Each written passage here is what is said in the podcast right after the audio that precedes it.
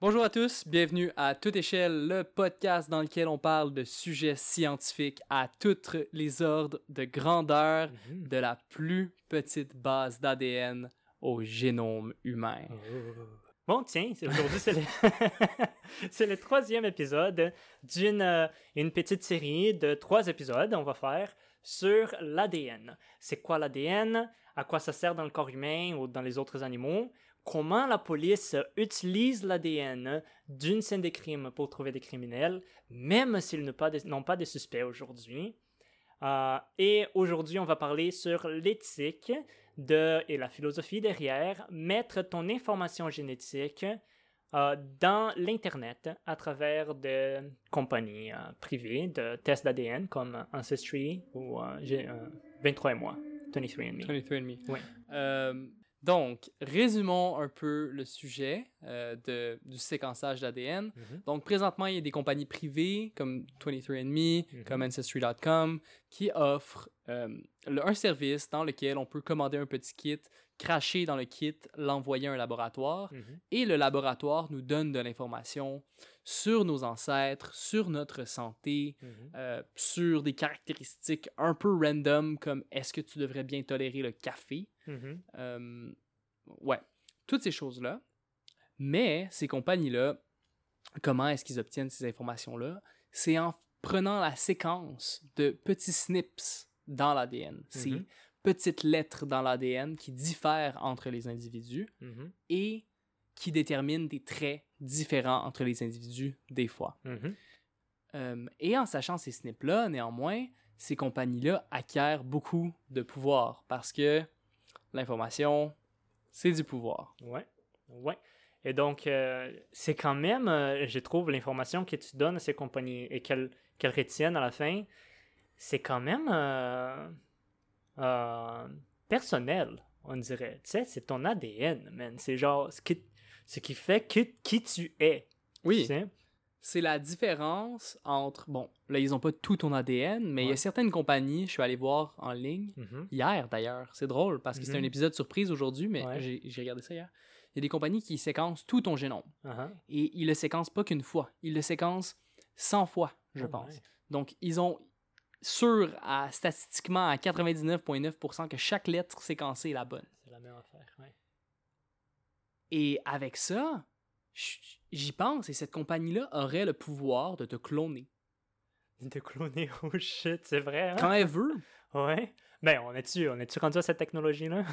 Ben non, mais éventuellement, je veux Ouais. dire, on sait pas là dans le futur parce que de l'information, ça reste pour toujours, Ouais. right? Ouais. Alors tu peux t'imaginer, on est en 2200 et ils disent ah. Mathéus, il y avait des bons gènes dans le fond, fait qu'on va en faire un autre, tu sais. Mais tu y penses, puis c'est comme wow! C'est ça, c'est ça. Ça me rappelle en fait. euh, ah, ça sort un peu de sujet, mais on, on a des cellules qu'on utilise aujourd'hui pour de la recherche qu'on appelle des cellules HeLa. C'est-tu ça? Ouais. Ouais. Henrietta Lacks. Ouais. Donc c'était quoi? C'était une personne, euh, une patiente, qui elle a donné un morceau de. C'était un cancer. C'était-tu un cancer? Oui. Ouais. Euh, avant qu'elle meure, on lui a prélevé son cancer. Oui. En fait. On lui a prélevé son cancer et on garde les cellules vivantes jusqu'aujourd'hui. Après tous les passages, c'est sûrement pas les mêmes cellules, là, mais c'est des cellules qui proviennent de la personne et elle, elle a jamais. Elle a sûrement jamais su qu'on utilise ces cellules-là pour de la recherche? Hmm, je sais pas. Je sais pas, je pense pas. Et même la famille, jusqu'à aujourd'hui, je pense que c'est un combat de recevoir une reconnaissance pour tout ce que ces- les cellules de cette femme-là ont fait pour la recherche. C'est ça, c'est ça. Ça a été super, extrêmement utile. On a découvert plein de choses en utilisant ces cellules. Euh, mais j'imagine que, disons, par exemple, si une compagnie a fait de l'argent basé sur la recherche sur ces cellules, est-ce que la madame de laquelle les cellules proviennent, est-ce que euh, est-ce qu'elle devrait recevoir en plus de l'argent qui vient de là-dedans? C'est tellement des questions difficiles, tout Mhm. ça. Puis, Mhm. comme tu as dit, tu as dit que ça n'avait pas de relation parce que dans ce cas-là, on parle de cellules cancéreuses Ouais. utilisées pour la recherche. Mais l'information génétique, euh, 23andMe, la compagnie, elle le cache pas qu'elle elle donne l'information génétique pour beaucoup d'études. Mhm. Et ces études-là sont souvent des études qui ne misent pas à faire un profit et qui sont selon moi, un positif net. Mais est-ce que les gens savent qu'on utilise leurs données, leurs données personnelles? Je sais pas. C'est sûrement écrit genre dans les petites lettres à la fin du contrat, genre, tu sais, des choses comme ça. Mais personne lit genre les, euh, euh, comment qu'on appelle, là, terms and conditions, les termes et conditions euh, de n'importe quoi que tu fais sur Internet. Ouais. Puis le, le fait que tu peux pas avoir un, un opt-out, tu sais, que dès que tu choisis de vouloir le service, mm-hmm. N'as pas le choix de reléguer tes informations. Mm-hmm. C'est un problème en soi. Mm-hmm. Parce que des fois, peut-être que je veux faire séquencer mon génome, mais je veux pas donner mon information. Alors, pour... Mais j'ai toujours eu une question par rapport à tout ça. Parce que ça fait peur quand, quand on y pense comme ça. Hein. Euh, exactement comme quand on, pense au fait que ah, ma machine Google m'écoute pendant que je dors. Euh, ouais, tout le monde a un Google Pod ou un Google Nest ou un, quelque chose at home. ouais, j'ai, Génial. Il est là, hein, il est juste à côté. It's unplugged. Et justement, on se dit Ah, il m'écoute pendant que je dors. C'est creepy. Ouais.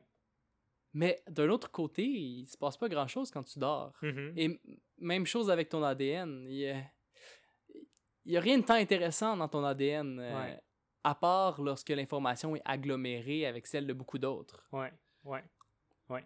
Donc, euh, dans le fond, moi, moi je me demande.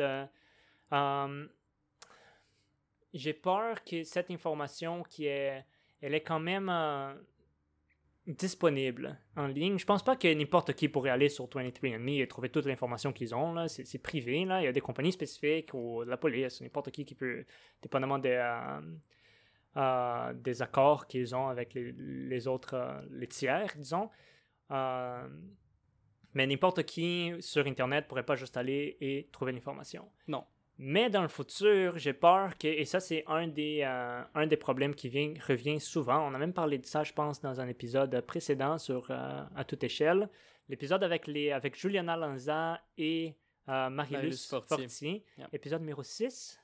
Ouais. Épisode numéro 6, allez écouter ça. on parlait de ça, c'est si cette information est disponible en ligne. Et disons qu'il y a un jour une compagnie de assurance, assurance médicale, trouve cette information et qu'ils sachent que Philippe Carl, il, il a plus de chances d'avoir du Parkinson dans le futur. Est-ce qu'ils ont le droit de commencer à te charger plus parce que tu vas avoir du Parkinson? Oh my god. Tu sais? Ben, ils le feront. Je pense que, ouais, ça c'est l'exemple euh, l'exemple le plus dangereux. Ouais, ouais. Cet exemple-là de des compagnies d'assurance mm-hmm. qui peuvent qui peuvent prédire tes maladies. Mm-hmm. Mm-hmm. Puis Ok, ouais, je suis d'accord. Ça, c'est la première chose. Il faut qu'il y ait une police de, des informations génétiques. Parce que les informations génétiques, c'est comme n'importe quoi que tu mets sur Internet. Une fois que c'est que c'est sorti, quelqu'un peut la copier mm-hmm. et tu, pourras jamais être anonyme à nouveau. Mm-hmm. C'est fini. Mm-hmm. Quand il y a eu le, le, leak des comptes de banque avec Equifax, là, puis qu'il y avait des numéros d'assurance sociale, des Desjardins, là. Ouais, ouais, ouais. Maintenant, le numéro d'assurance sociale, les gens, euh, à moins qu'on leur en redonne un nouveau, toute leur vie, leur numéro d'assurance sociale, euh, il est connu par les gens qui ont volé l'information. C'est ça. Même chose pour l'information sur l'ADN. Mm-hmm. Mm-hmm. Donc, il faut vraiment que ce soit bien protégé. Ouais. Fait qu'il faut qu'on prenne des mesures pour faire ça, qu'il y ait les législations. Ouais, ouais. Un autre problème, une autre chose qu'on a, dont on avait commencé à parler, mais on a un peu, euh, on a un peu dérapé, c'est la reconnaissance right? En donnant ton génome, et lorsque ton génome participe à de la recherche, ça crée de l'information qui est utile pour la recherche biomédicale. Mm-hmm. Il faudrait avoir une façon de redonner des, dividendes, aussi petites soient-elles, aux gens qui ont donné leur information. Ouais, ouais. Euh, c'est quelque chose qui prend beaucoup de temps à établir. Par exemple, nos données sur notre téléphone cellulaire mm-hmm. sont vendues tout le temps. Mm-hmm.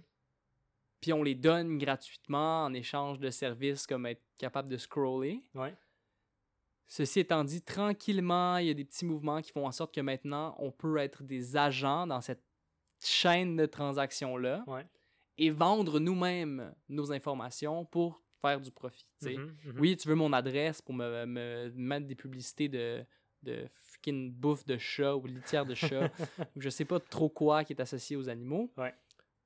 Ben oui, tu peux, mais tu dois prendre le risque de me donner 20 sous en Mhm. échange. Mhm. Ouais, hein. Euh, disons que. Hey, ça- Ok, attends là. Disons pour l'information euh, des, des médias sociaux. Là, tu es en train de dire qu'est-ce qu'on reçoit de retour de les compagnies qui, qui voient euh, les sites web qu'on aime regarder, puis euh, les vidéos qu'on regarde pour nous donner des, des, des annonces plus spécifiques à nous. Euh, ce qu'on reçoit de retour, c'est vraiment juste euh, euh, Le produit. les produits. C'est ça qu'on reçoit de retour. Mais pour l'ADN, si on donne notre ADN et que des compagnies utilisent ça pour faire d'autres choses, qu'est-ce qu'on reçoit de retour? S'ils ils trouvent, la- trouvent un traitement pour le cancer, mais que moi, j'ai pas le cancer spécifique, je vais rien recevoir. Ben, on reçoit l'information, on reçoit, on, on reçoit nos, nos snips. On reçoit l'information que la compagnie donne à Oui. la fin. Donc, euh, d'où Euh, on vient, etc. c'est d'où on vient, notre, euh, ancêtre- nos ancêtres, no- nos informations sur notre santé. Mhm, Techniquement, c'est ça qu'ils nous donnent. mhm, Et j'avais écouté un podcast sur le sujet dans- duquel on est en train de parler Ouais. avec Sam Harris. Ouais. Et il parlait du fait que lorsque le génome coûterait, au lieu de 500 dollars, 100 dollars, mhm, 10 dollars, Mhm. 50 dollars peut-être. Un jour, les compagnies vont se battre pour nous séquencer. mhm, Parce que le 50 dollars que le séquençage coûte va être un investissement qui va rapporter pour eux. mhm, Au même titre que présentement Facebook, euh, TikTok et Twitter se battent, mhm, se battent pour vous avoir sur vos plateformes gratuitement. Pourquoi? Parce que votre information vaut tellement d'argent qu'ils vont pas vous charger. Mhm, Ils veulent vous avoir. mhm. Vous êtes le produit. Ouais, ouais. Euh, et tranquillement, là, le génome coûte 500 dollars et c'est difficile de faire 500 dollars de profit a- avec un génome. Mhm. Mais selon, selon les pronostics, un jour, ça va valoir la peine. Mhm.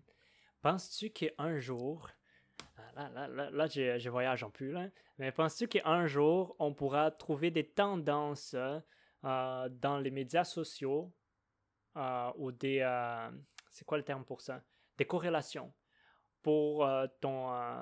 ton voyons, je perds mes mots.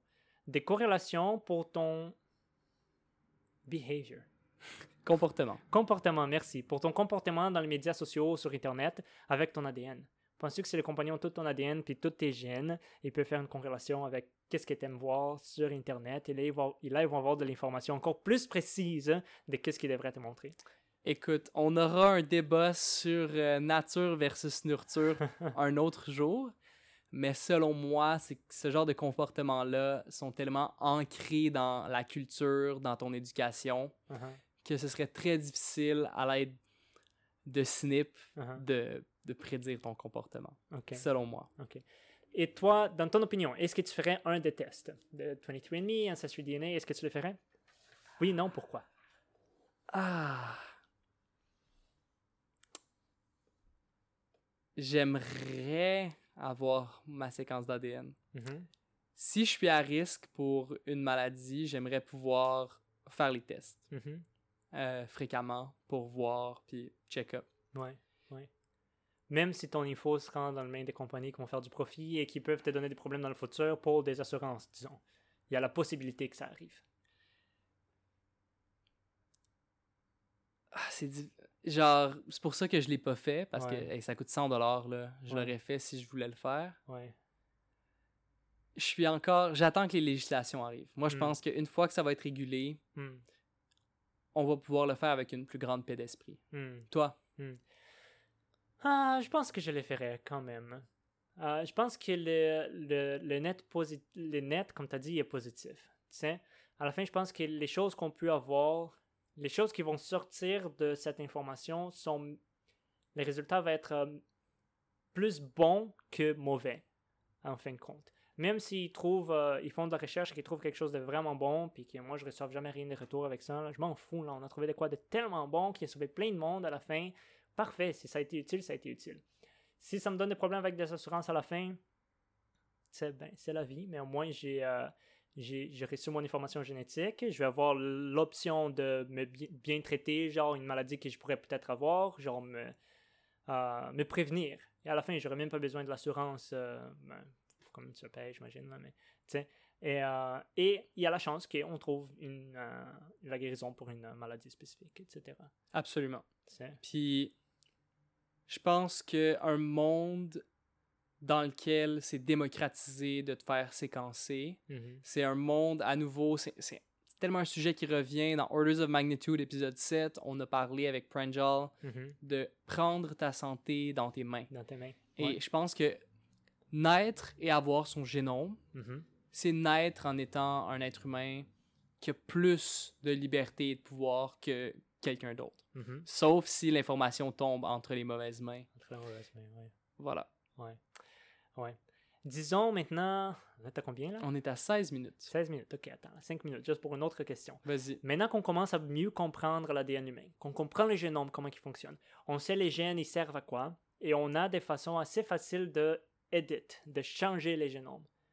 Est-ce que tu penses que les gens pourraient utiliser cette information, cette technologie, euh, dans le futur pour créer des, euh, des gens avantagés, disons qui n'ont plus, euh, peuvent plus avoir des maladies, des choses comme ça. OK. Est-ce qu'on parle présentement de thérapie génique, c'est-à-dire on a un bébé ou un être humain déjà formé et on, on lui donne une thérapie, ou est-ce qu'on parle de faire une modification génétique à un embryon pour changer le bébé qui va naître? Je parle d'un embryon. Donc, un parent, on parle de l'idée présentement d'un parent qui irait à une clinique, qui est également un magasin. Mm-hmm. Et dans ce magasin-là, il y a un catalogue et on peut choisir différents SNP pour mon enfant. Alors on dit, ah, le SNP numéro 285, euh, si tu choisis un C pour ton enfant, eh bien, il y a 25% plus de chances d'avoir un bon QI. Mm-hmm. Euh, si pour le SNP 286, tu choisis ça pour ton enfant, euh, ça augmente la symétrie du visage. Alors, il peut être plus beau. Ah ouais. Euh, tout ça. Ben, ça sonne comme un Black Mirror, Vraiment.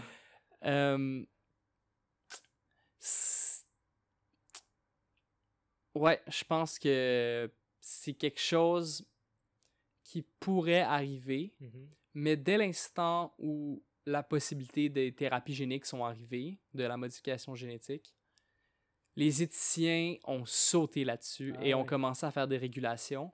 Et c'est l'une des premières fois que je pense que le droit va arriver avant la technologie. Ah, La technologie, avant qu'elle soit assez euh, sécuritaire. Mais ça existe déjà, hein?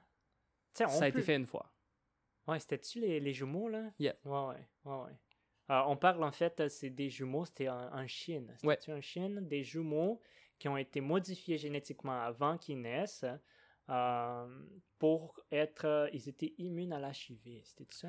Ok, donc la mère était porteuse du VIH et euh, on a identifié une variante génétique, un SNP très spécifique qui permettait de s'immuniser contre le VIH. Mhm. Certaines personnes, là, ils pouvaient avoir du sexe avec quelqu'un d'autre qui avait le VIH, mhm. le, le, sida, mhm. le virus qui mène au sida. Et il n'y avait jamais le sida. Alors, le scientifique est allé voir la mère et il lui a dit Regarde, je peux changer ce snip-là chez ton enfant et il devrait pas avoir le VIH. Mm-hmm. Il y avait beaucoup d'autres façons de faire en sorte que l'enfant n'ait pas le VIH, mm-hmm. mais il a décidé de mentir à la mère et de lui dire que c'était la seule option. Mm-hmm.